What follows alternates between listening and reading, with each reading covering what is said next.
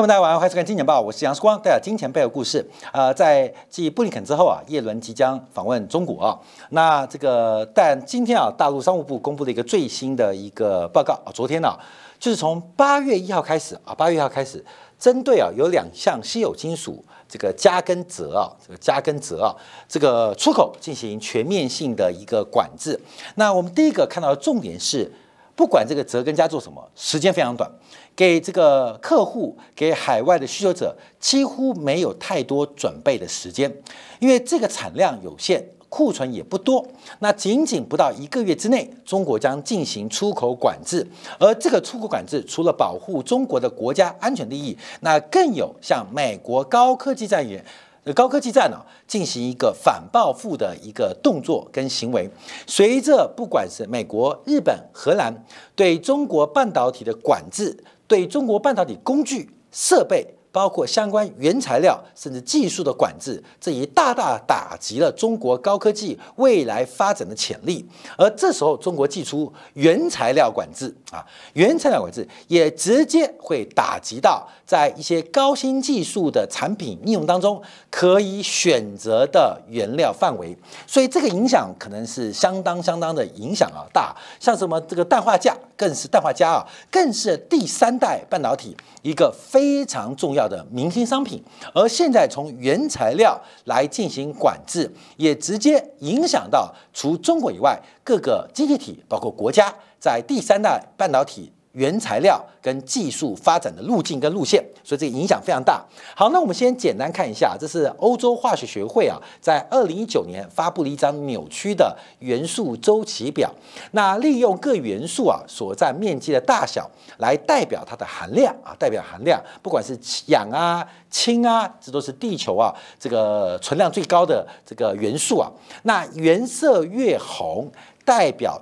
紧缺或短缺的风险越高，那特别是镓跟锗这两个元素，金属元素本来就属于非常紧缩的范围之中，而且这个紧缩又受到了产量跟储量的限制，再配合人为的行政管制，这个元素的缺紧缺恐怕会提前到来。好，那我们看看锗跟镓啊，因为这个中国是主要这两项元素的主要生产国，包括以镓啊镓为例啊，这占全球产量的百分之九十八。所以我们常讲什么呃氧化镓啊这些所谓第三代半导体的化合物啊，原材料有百分之九十八来自于中国，来自于中国。那美国的镓跟锗啊，基本上主要的进口来源也是中国，在这两项啊这两项，我们看到这两项，尤其是镓这个非百分之百是来自中国进口的，那锗大概将超。超过百分之五十。那另外从生产国来讲，尤其这是镓啊，是没有替代选项，是没有替代选项啊，没有替代选项。那我们就要观察，虽然啊这个镓跟锗美国都有啊，美国都有，可是美国进行了战略保护啊，进行战略保护。我们看一下，特别是镓，早在二战时期就认为是一个战略型的一个呃跟关键性的金属。那目前全球总储量理论值是二三万吨，中国储量世界第一，占总储量的八成到八成五。另外，我们看到这个锗锗啊，锗油大概是八千六百金属吨，其实最大产量是美国，可是美国作为一个国防储备的定位，禁止开采啊，进行保护，所以才会使得这个锗也是大量。从中国来进行进口啊，进行进口。那目前也没有开采的动作跟开采的能力，所以我们看到这两个进口商品啊，影响就非常非常大。好，那我们再做观察啊，因为从这个关键的矿物进口依赖度，我们可以看到这个加根锗啊，基本上是非常非常依赖。中国，而中国出口价格也非常低。从二零二零到二零二一，从二零二一到二零二二，随着国际商品市场的空头，它们价格也是越走越低，也是越走越低。特别我们看到这个价的价格，价的价格啊是不断的探底啊，不断的底，锗的价格是维持不变啊，维持不变，因为供需价格是相对的是稳定当中。所以这一次的卡脖子啊，影响非常大。我们第二看到氮化镓，这大家常提到的氮化镓，还有氮啊氮化镓。跟碳化系啊，基本上是目前第三代半导体的首选，在不管是呃这个绿能，甚至在电动车上面，都是一个非常非常重要的应用范围。像之前台湾一个博达世界就做的是砷化镓。砷化镓，因为要把砷跟镓啊进行化合作用，难度非常高。这两个元素啊，基本上很难进行化合，所以不管是碳化系啊，甚至是碳化镓，基本上要把这些元素进行化合，难度非常高。那氮化镓，基本上我们举例，在美国来讲，就是爱国者这个呃防空雷达啊，爱国者防防御呃反飞弹系统啊，最重要什么？最重要不是飞弹，最重要是雷达。你要先找得到，你要先看得到，才能打得出去。你都看不到、打不到，没有办法。而这个雷达就是常常是这个氮化镓的一个重度使用者啊，重度使用者。那锗呢，则一样，它对于细制材、对于细基的产品的导电速度有显著的作用。所以在光纤、在太阳电池当中，它都有广泛的运用。那我们看到，那锗在军事上用途最重要。我们看到。俄乌战争啊，俄罗斯现在最缺的是夜视镜啊，夜视镜也大量是采取西方进口。那夜视镜其中的关键是折透镜，而折折透镜啊是夜视镜的灵魂啊，所以现在。对于长期的国际的军事的一个产品的产出，也开始产生了一些影响跟变化。所以这次的中国反击啊，我们不管是成功与否，我们看到全球化的结合跟过去全球化，就像张忠谋提到的，全球化已经结束了，全球化红利已经结束了。我们现在看到任何国际题材都是全球化的末末端，甚至尾声啊。夕阳无限好，只是近黄昏啊！这个不仅仅是产品、商品、服务的交换，甚至对于很多的国际的红利，不管是生产要素红利，也在不断的在消失当中啊！所以我们要特别观察。所以这一次的报复，我们看到这对科技战的影响，当然就是没有人是赢家。美国、日本、荷兰对中国报复，基本上中国是大输家，可中国反报复那。美国、荷兰、日本也是大输家，所以这个报复来报复去啊，最后就是输家。那过去啊，这种报复行为，其实现在就回到一九二九年一模一样了。各位要注意啊，我们在节目上讲很多次啊，这种通胀、这种债务存量、这种生产力跟消费力的失衡，再加上信用货币的滥发，都是。爆发一九二九年恐慌的原因，只是我们是活在一九二七年，还是活在一九二五年，还是活在一九二八年，还是不幸活在一九二九年？我们不知道，一直要等到这个危机爆发之后，才能往前做检讨。那在一九二九年爆发之后。这个事实上，全球的贸易的管制跟壁垒就越来越严重啊，越来越严重。尤其不仅仅是重商主义，更是智利主义。什么智利？为了转移其他国家的财富跟生产生产力所导致的经济体跟经济体、区域跟区域、团队跟团队的大型对抗，那目前已经爆发了啊！所以我们看到过去啊，对于碳化镓、晶片销售额有一个非常高的一个成长预期，现在应该都是灰飞烟灭啊，灰飞烟灭。所以我们看这个反击啊，中国该做。中国应该做，中国敢做，而且中国做了，那这个反击当然会使得我们看全球化破碎它的这个意义啊，更显得更为确认啊，更为确认。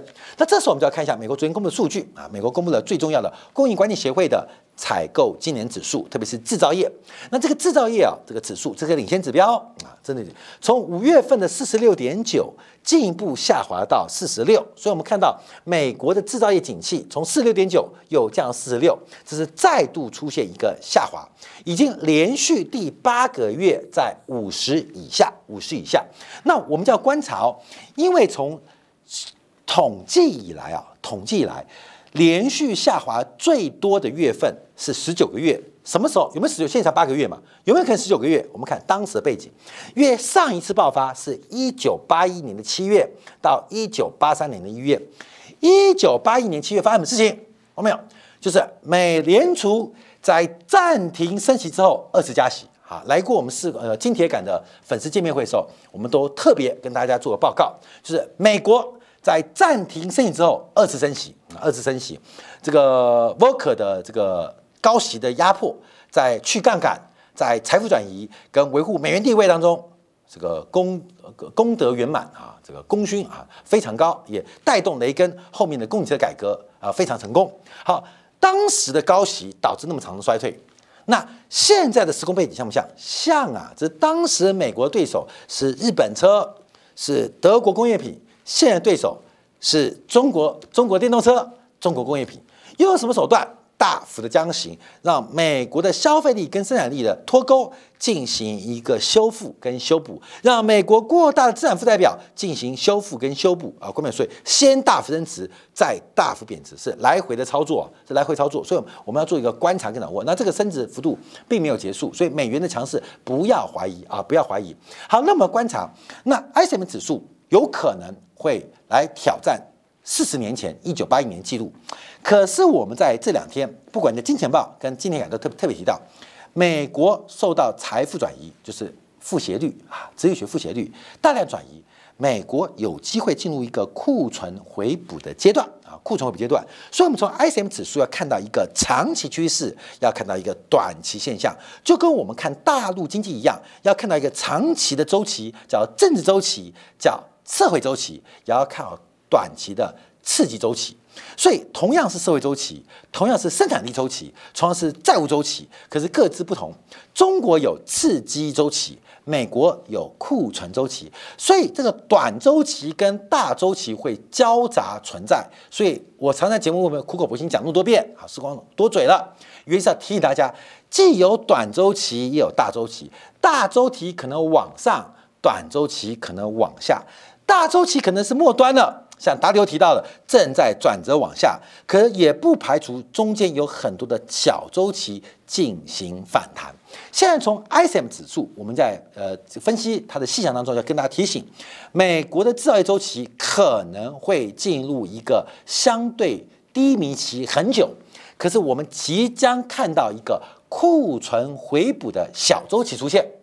听懂了吧？你听懂了？好，听懂了。嗯，听懂。我们这人听懂了，听懂啊？好，听不懂就听不懂算了，听不懂看别台啊，听不懂看不了，呃，看别台啊，基本上你看不懂。好，那我们看一下小周期啊，因为我们从这个直观啊，当然这是分类啊，包括呃指数为什么会好扩张，为什么收缩，后面其实不用看，你知道看什么？为什么我们说库存？因为它就是一个周期循环嘛，不不，后面它这个周期嘛，就像个心跳一样啊。那制造业周期啊，主要受耐久材的使用年限影响，包括你家的冷气，包括你家的电冰箱，包括你家的汽车。包括你的手机，那这些耐耐用材的周期啊，会交互的重叠，形成一个最大公约数扩张，形成最大公约数收缩，所以就形成一个周期的过程。这个周期啊，是所有我们周期当中，从最小的商业周期叫库存周期，再长一点的是债务周期，再大一点叫生产力周期啊。这也讲过啊，听过，大家应该也了解啊。所以目前的周期以时间段做观察，应该迎来了周期的低点。那周期的低点会反弹，有机会反弹，或是逐渐的缓和、停止、继续收缩，但这是库存追反弹。你还记住哦，大周期债务周期在往下哦，美联储紧缩，所以就算它反弹，我们话讲丑话讲前面啊，也不会太高，但会反弹，会反弹，会反弹，会反弹。都不太高？不会太高啊，就跟我们跟美国房地产做观察一样。今年二月份，我们说美国房地产出现转折契机了，很多人骂我们时光怎么可能自打嘴巴？我们不说自打嘴巴，是因为我们告诉你短周期出现这个现象，但长周期有长周期的想法嘛，所以你自己要判断出来，在长周期的中周期、中周期的短周期发生的事情。好，我们先看短周期啊，因为短周期出现几个领先指标很重要。为什么要库存回补？因为整个美国制造业的工厂库存已经创下近九年来新低，客户库存也已经来到一个过低的范围，新订单指数开始出现反弹，所以很明显啊，是一个库存回补的周期。尤其我们做过库销比，有制造业的，有短售业的。有零售业的，那现在制造业的库存大量的向下转移，所以制造业商品的周期经历过将近八个月甚至更久的一个衰退，现在出现了库存回补的力道啊，这个就反映在股市当中。所以我们看到以台湾上市公司为例，大陆的板块都提到了第二季开始出现一些库存回补的苗头，但我们进一步要拆解哦，有没有那么乐观啊？有没有乐观？因为这个数据啊有点快止跌了。其实啊，不管是新订单还是库存，其实只是悲观的人变少了，并不是乐观的人变多。我们跟大家提到嘛，因为乐观的说好的一分，说中性的不好不坏的半分，说坏的零分，是这样调查出来的嘛？说大家都做好一百分，大家都说坏就零分啊。官方讲过 PMI 就这样调查啊，这个指标越简，为什么要简单？为什么叫填问卷就填一个变坏、中性、变好？因为采购经理人懒得填表，所以越简单越好啊，越简单越好啊，越简单越好，所以就填。你觉得是变坏还是不变还是变好啊？越简单，采购经理人那么忙嘛，对不对？秘书今天又穿短裙，对不对？要 me too 还是 me three？不知道，你知道吗？先问有没有 me too 了，me too 没事我就 me three 嘛。所以哪有时间填这个表格？所以秘书来了啊，就要填一填，越直接丢回去就没有机会跟秘书沟通了。所以越简单越好，越简越复杂的事情是采购经理人跟秘书之间关系啊，跟报表没关系，所以就填出来了。但我们看这个填的过程当中，就发现啊，是悲观人变少，并不是乐观变多，所以我们才提到它并不是一个。大周期出现，而这个库存周期，那我们从新订单跟库存比啊这个领先指标观察来预测美国 PMI，哎，真的有转折往上哦。这跟我们这几天啊节目当中也跟大家预告了商品中期有机会见到反弹，配合中国的大刺激的出现跟浮现，所以我们看到似乎有领先反弹的可能性。好，最后我们看一下。是更大周期，有商业周期、ISM 制造业 PMI 结合，还有工业商品周期。现在都看到很多指标，它进入到一个反弹阶段。好，这个反弹阶段到底是高兴还是难过？那就第一个，我们大家最重要的是自然价格嘛，自然价格是高点还是低点？而在商业周期、在 PMI 周期、在工业产品生产周期，还有资产价格之外，还有一个更大的五指山啊，如来佛，美国的紧缩行为，美联储的紧缩效益。等一下，我们今天感就要提到了。